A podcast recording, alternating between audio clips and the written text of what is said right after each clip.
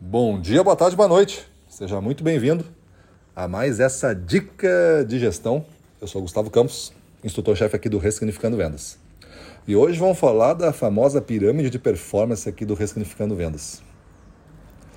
Na verdade, a gente juntou numa pirâmide é, tradicional do mercado, que tem a baixa performance, a performance e a alta performance, a gente juntou mais um grupo chamado Maestria e definiu estas fronteiras então essa foi o nosso a nossa contribuição numa pirâmide tradicional de mercado que tem essas três partes: baixa performance, performance e alta performance.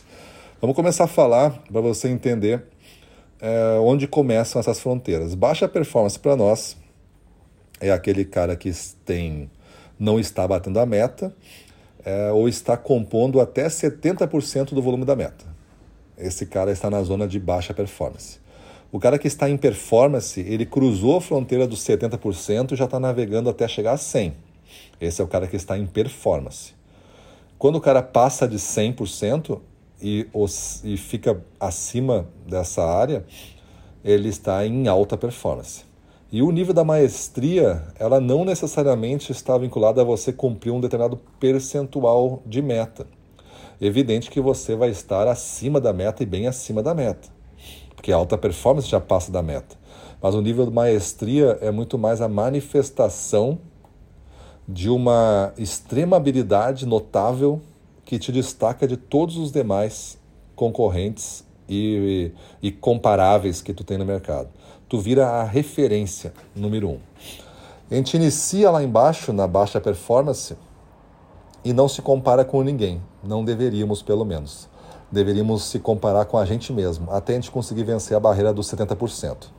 Quando a gente passa dos 70%, a gente pode definir referências para nós. Referências são pessoas que você admira, que você vai começar a se espelhar. Quando tu passa dos 100%, tu está em alta performance, aí tu vai ter agora a condição de se comparar. Mas tem um detalhe: para você dizer que está em alta performance, não basta passar a meta um mês. Você tem que bater metas, né? estar acima das metas, batendo elas já há 12 meses consecutivos e estando entre os 20% melhores do que você faz na sua região de atuação, demonstrando um excelente comportamento. Não adianta a pessoa superar a meta e ser intragável. Então, essa composição define a pirâmide. E se você desenhar essa pirâmide agora, com esses conceitos que eu botei, essas fronteiras, você vai começar a conseguir identificar onde cada membro da sua equipe está. E ao posicionar eles nessa pirâmide, tu já sabe o trabalho que tu tem que fazer. É o trabalho de concorrer com ele mesmo na baixa performance, de definir as referências ou de começar a apresentar rankings rankings de positivação, ranking de vendas, ranking de margem, ranking de abertura de clientes, os cinco primeiros, é sempre forçar esse tipo de comparação. E na maestria, na maestria a gente volta já para uma outra posição que a gente não está mais se comparando. Novamente a gente fica mais sozinho na estrada. Por quê? Porque a gente é a referência. As pessoas que se comparam com a gente no que a gente se propõe a fazer quando a gente está em maestria.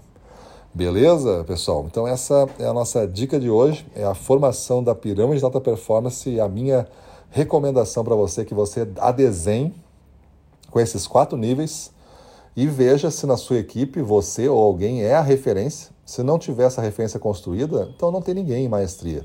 Aí você define os outros três níveis: alta performance, performance e baixa performance, posicionando cada um nas fronteiras estudadas. Para cada um, que você posicionar para cada área já tem um tipo de gestão diferente.